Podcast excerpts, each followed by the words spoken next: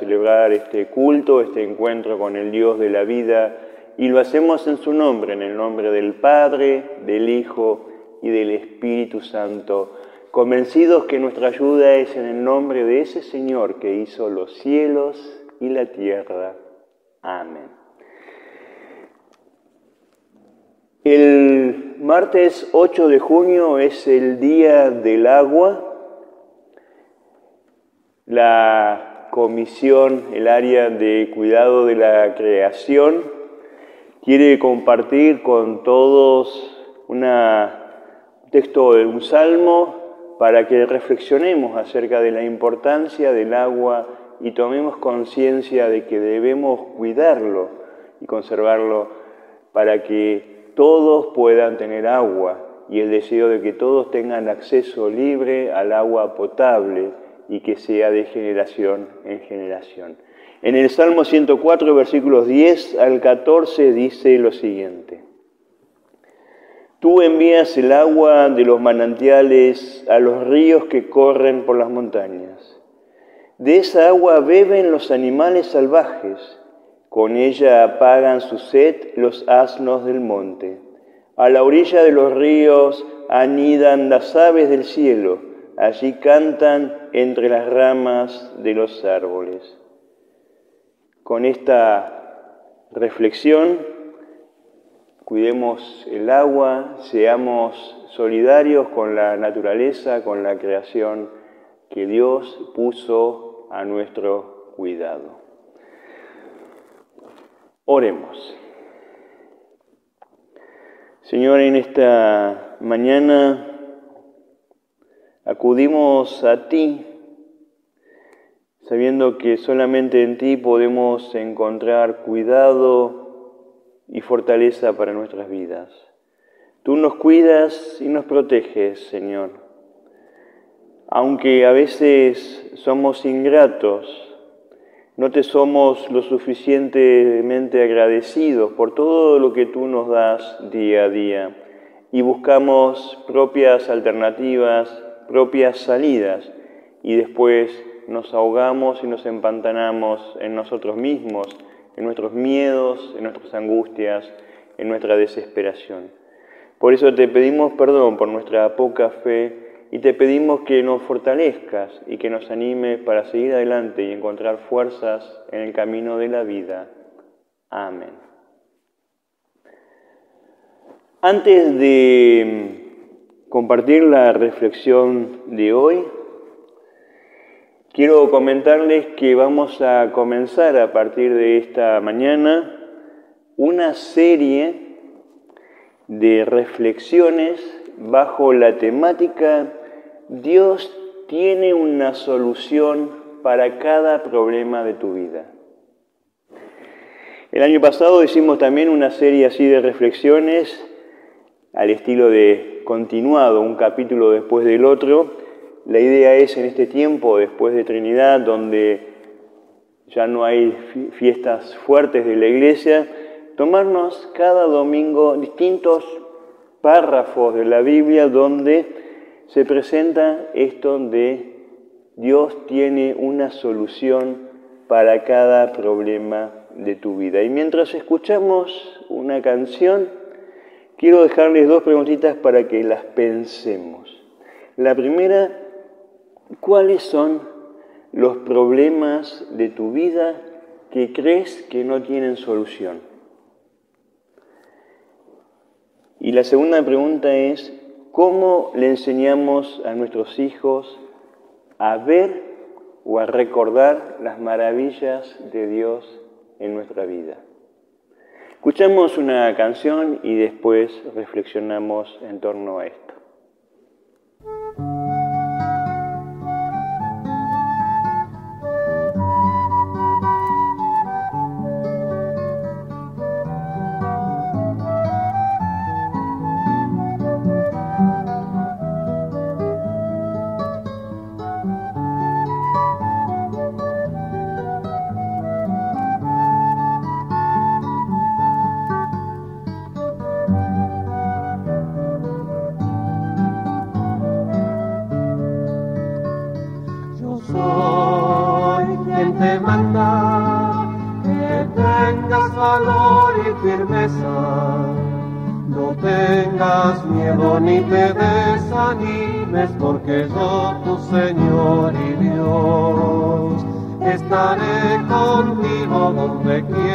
Que vayas, porque yo, tu Señor y Dios, estaré contigo donde quiera que vayas.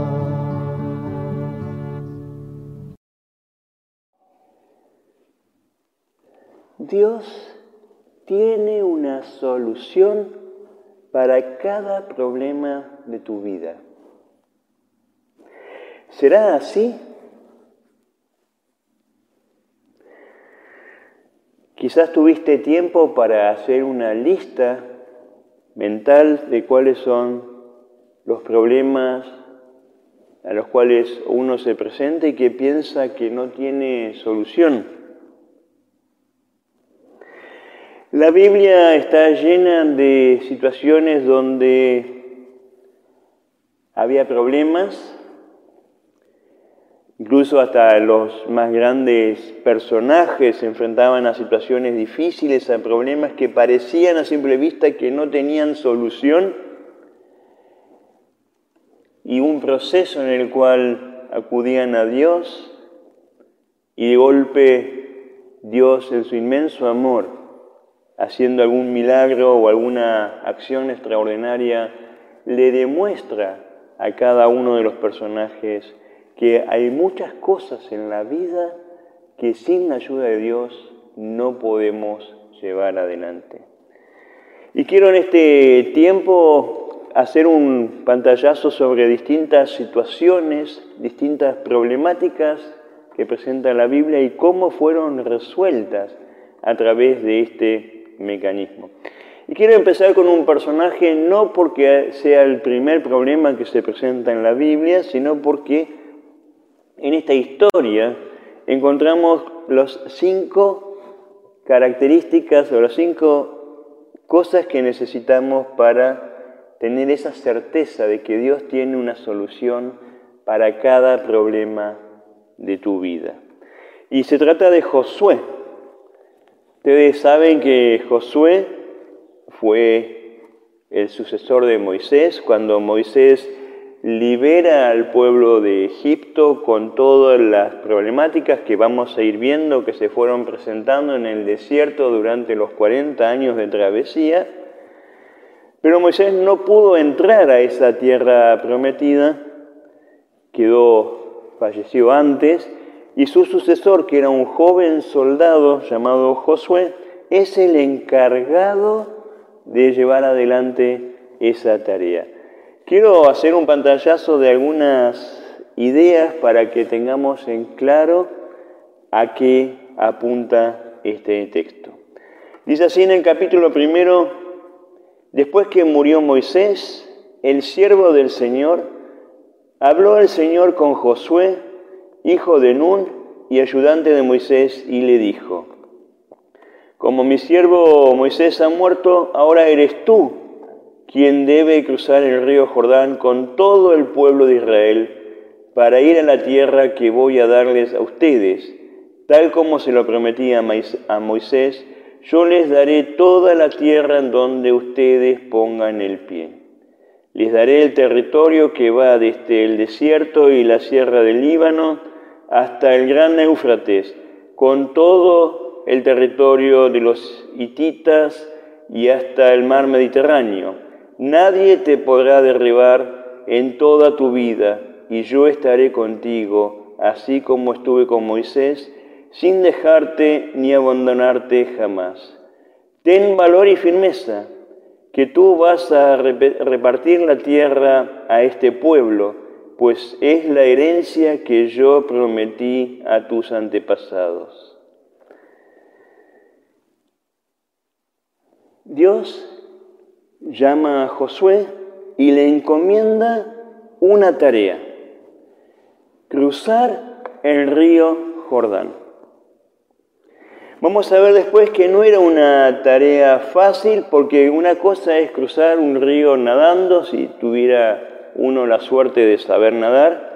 Otra cosa es cruzar un río caudaloso que justo en esa época del año, después de las lluvias, crece el río y cruzarlo con todas, con todas sus pertenencias, porque tenían carpas, habían acampado al frente del río, carpa, familia, niños chiquitos, animales, con todo eso debían cruzar el río Jordán.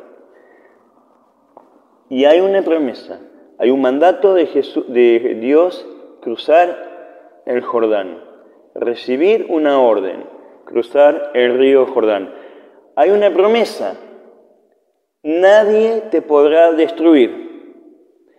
Hay una herramienta. ¿Cuál es esa herramienta? Y ahí es donde vamos a hacer un poco hincapié.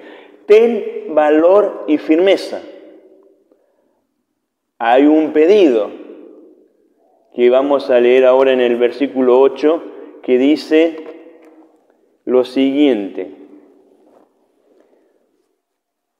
Repite siempre lo que dice el libro de la ley de Dios y medita en él día y noche para que hagas siempre lo que éste ordena. Así todo lo que hagas te saldrá bien. Entonces está la orden de Dios y cuando Dios nos da una orden, Él sabe que la vamos a poder cumplir. A veces nuestro miedo, nuestra inseguridad, nuestra falta de confianza en nosotros mismos nos hace ver un montón de peros y un montón de barreras y obstáculos que nos impiden llevar adelante esa orden que nos da Dios. Recordemos Moisés cuando se encuentra con Dios, todos los peros que le puso y a todos esos peros Dios siempre tenía una respuesta. Que yo no sé quién es, quién es, que yo soy tartamudo, que yo esto, que yo no puedo. Dios cuando nos elige y nos da una orden para hacer algo, o un mandato o un llamado, Él sabe que lo vamos a llevar adelante. Quizás necesitamos algunas herramientas, algún incentivo o algo que nos ayude en ese camino. Y lo primero es tener claro esta promesa. Nadie te podrá destruir porque yo estoy contigo.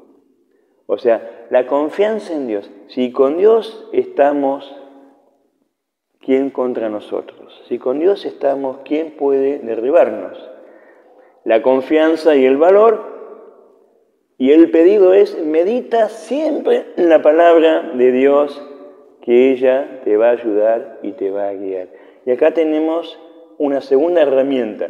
La palabra de Dios es nuestro escudo y nuestra fortaleza para superar los problemas de la vida. Y ahí vamos a descubrir que a pesar de que a veces pensamos que Dios no está presente en el medio de una dificultad, en el medio de un problema, Él está por ahí a veces esperando que nosotros nos fortalezcamos en la fe, esperando que acudamos a Él, que le pidamos, que oremos, que leamos la palabra, que finalmente dejemos de lado nuestras propias fuerzas y capacidades y digamos rendidos a los pies de Dios, solo puedo si tú me ayudas.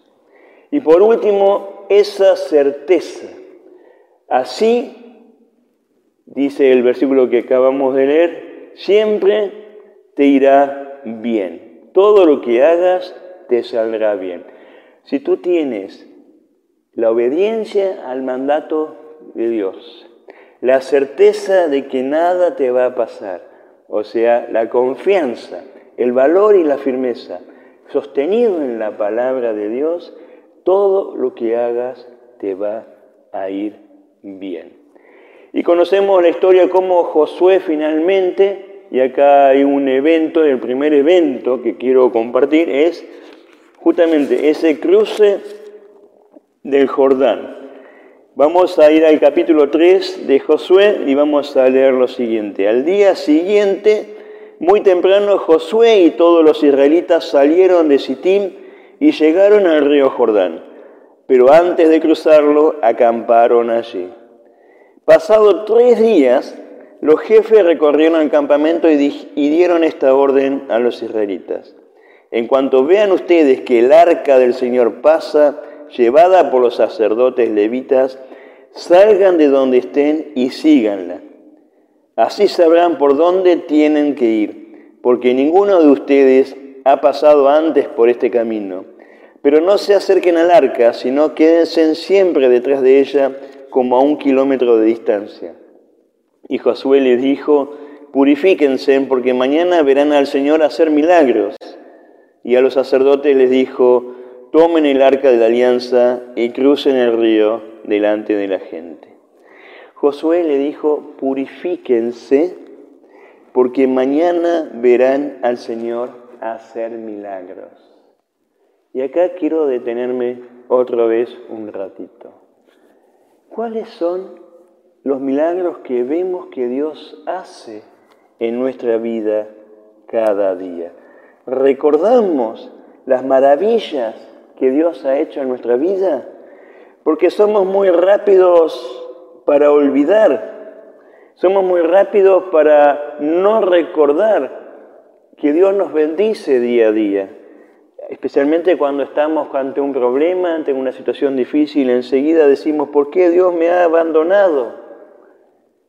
Y la pregunta es, ¿por qué siento que Dios me ha abandonado? ¿No será que yo he dejado alguno de estos cinco puntos de los cuales hablamos al principio, la confianza en Dios, la obediencia de lo que Él nos ordena y ese valor y esa firmeza o la lectura de la palabra de Dios. Finalmente cruzaron el Jordán con todo lo que se implica. No eran cinco personas que nadaron de una orilla a la otra, sino que era todo un pueblo con sus niños, con sus carpas, con sus animales, con todo lo que ellos tenían y con ello cruzaron el Jordán. Y dice el capítulo 4, cuando llegaron después, al final, después que todos terminaron de cruzar el Jordán, el Señor le dijo a Josué, escoge doce hombres del pueblo, uno de cada tribu, y diles que saquen doce piedras de en medio del río, del lugar donde están parados los sacerdotes, y que las lleven y las pongan en el lugar en que van a acampar esta noche. Entonces Josué llamó a los doce hombres que había escogido y le dijo, entren hasta el centro del Jordán, delante del arca del Señor, el Dios de ustedes, y cada uno de ustedes échese allí una piedra al hombro, una piedra por cada tribu de Israel, para que sean doce en total. Ellas les servirán como prueba para que en el futuro, cuando sus hijos les pregunten qué significan estas piedras, ustedes les contesten, cuando el arca de la alianza del Señor pasó el Jordán, el agua del río se dividió en dos partes delante del arca. Esas piedras sirven para que los israelitas recuerden lo que pasó aquí. Evidentemente no leímos todo el libro de Josué, pero cuando cruzaron el río, el río se abrió en dos y por allí pudieron pasar todo el pueblo con sus carpas, con sus animales y con sus niños y ese fue el milagro que Dios hizo para que el pueblo pueda pasar sin siquiera mojarse los pies. Pero acá está el segundo paso, doce piedras que representan a las tribus de Israel, para que quede como un recordatorio. Recuerden la maravilla que Dios hizo con ustedes.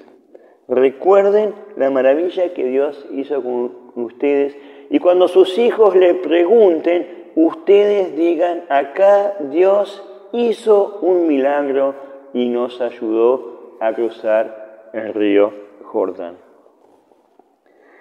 Y acá me detengo por segunda o tercera vez, cómo le enseñamos a nuestros hijos las maravillas de Dios en la vida. Les enseñamos a ver y a reconocer en la vida misma el milagro de Dios. Les enseñamos que en todo momento darle gracias a Dios por lo que Él hace con nosotros. O le pasamos, le enseñamos a nuestros hijos a pasarle factura a Dios por el mal momento que nos toca vivir en determinado tiempo. Somos rápidos para olvidar, por eso el símbolo de las piedras para recordar que Dios ha hecho milagros. Ante cualquier problema nos amargamos nos ponemos en contra de Dios, nos rebelamos contra Dios, nos preguntamos por qué Dios permite, por qué Dios hace, por qué Dios esto y por qué Dios lo otro, sin antes hacernos la pregunta, bueno, yo he dejado capaz de fortalecerme en la palabra de Dios, yo he dejado acaso de confiar en que Dios no me va a abandonar, o yo he dejado de creer que Dios puede hacer milagros en mi vida. Hermanos y hermanas, estamos viviendo tiempos difíciles, pero Dios tiene una solución a cada problema de nuestra vida. Y a veces nosotros le encontramos un problema a cada solución que da Dios a la vida. Nuestra falta de fe, nuestra poca confianza en Dios, nuestra poca lectura o poca aprehensión de la palabra de Dios en la vida genera que pensemos que estamos solos, que Dios nos ha abandonado, o incluso hasta creemos que Dios está queriendo y gustoso con esto que nos está pasando para castigarnos, para hacernos algún mal, para darnos alguna señal. El río Jordán es la entrada a la tierra prometida. El cruce del río Jordán simboliza el paso de la muerte y la esclavitud que había en Egipto a la nueva vida que Dios nos ha prometido. Como cristianos creemos que Jesucristo al morir en la cruz y al resucitar también pasa de la muerte a la vida, nos da esa oportunidad de morir en esa vida de esclavitud y de pecado y nacer a esa nueva vida de plenitud junto a Dios.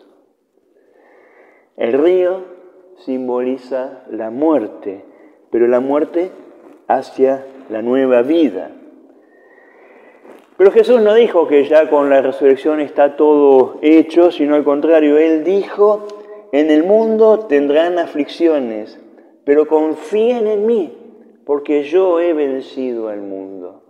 Quiere decir, el hecho que aceptemos a Cristo resucitado no nos exime de dificultades en la vida, pero sí nos permite en las dificultades de la vida aferrarme a aquel que resucitó y que venció a la muerte para darnos una vida nueva. Nosotros con la muerte de Cristo cruzamos el río Jordán. Y Él nos ayuda en los sufrimientos cuando nos aferramos a Él.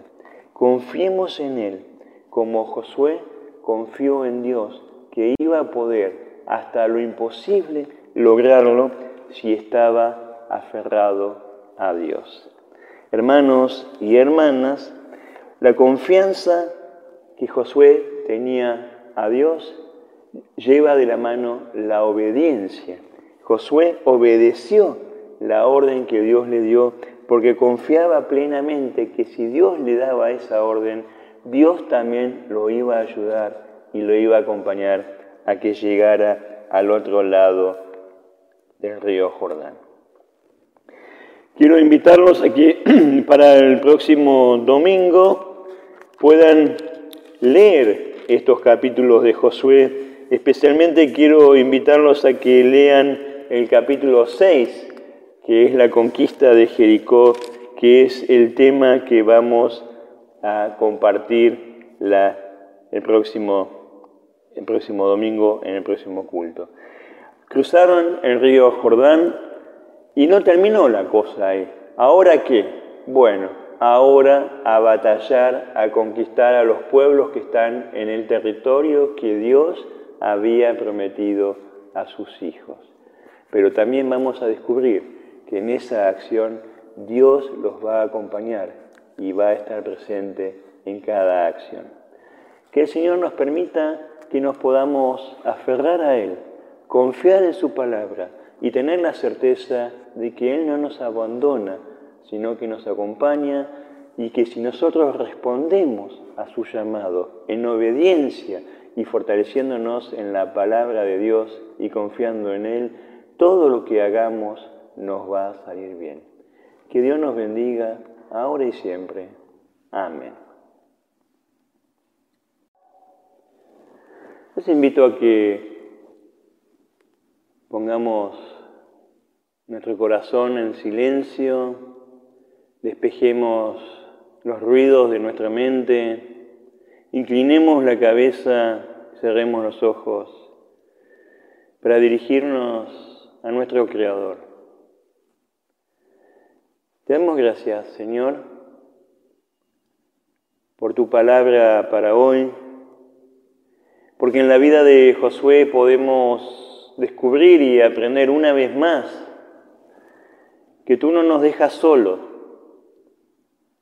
que ante las dificultades que tenemos en la vida, tú estás ahí. Nos pides que confiemos en ti, que pongamos toda nuestra esperanza en ti, que aprendamos de tu palabra para saber y conocer tus milagros y tus obras, Señor. A veces nos pasa que en los momentos difíciles de la vida, y no hablo solamente de la pandemia, sino de las situaciones personales, de dolor, de tristeza, de angustia, de desesperación, nos ahogamos en un vaso de agua porque no reconocemos o no nos animamos a abandonarnos en tu presencia. Confiamos más en nosotros mismos, en nuestras capacidades y en nuestras virtudes, que en tu amor y en tu cuidado. Ayúdanos, Señor, a que dejemos de lado nuestras propias creencias, en nuestras capacidades, en creernos autosuficientes y podamos despojarnos de todo eso para confiar plenamente en ti, rendirnos a tus pies y decir, Señor, solo puedo salir adelante con tu ayuda. Dame fortaleza y dame esa paz. Y así como acompañaste a Josué, en ese momento difícil de su vida, acompáñanos también a nosotros para que podamos tener confianza, fortaleza y valor para enfrentar lo que nos toque vivir en la vida.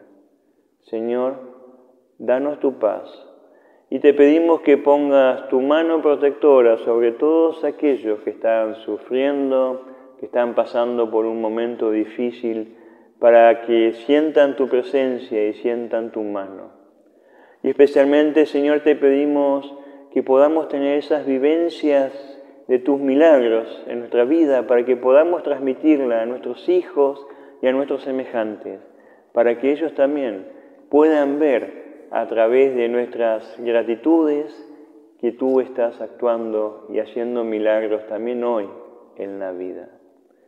Todo esto, Señor, te lo pedimos con la oración que tú nos enseñaste a orar, diciendo, Padre nuestro que estás en los cielos, santificado sea tu nombre. Venga a nosotros tu reino. Hágase tu voluntad, así en la tierra como en el cielo. El pan nuestro de cada día, dánoslo hoy, y perdónanos nuestras deudas, así como nosotros perdonamos a nuestros deudores y no nos dejes caer en la tentación, mas líbranos del mal, porque tuyo es el reino, el poder y la gloria por los siglos de los siglos. Amén. Que el Señor nos bendiga, nos fortalezca, nos permita tener nuestra plena confianza en Él y la certeza de que Él nos acompaña, nos guía y nos dará su paz. En el nombre del Padre, del Hijo y del Espíritu Santo. Amén. Y antes de terminar, quiero desearles una bendecida semana, que podamos realmente experimentar la presencia de Dios en nuestra vida y confiar plenamente en su amor, que si Él es nuestro Padre Creador, no nos va a abandonar, no nos va a dejar solos aferrémonos a su palabra, meditemos en ella día y noche para tener la certeza de que Él está con nosotros y que todo lo que hagamos en su nombre nos va a salir bien. Que Dios los bendiga a todos, ahora y siempre. Amén.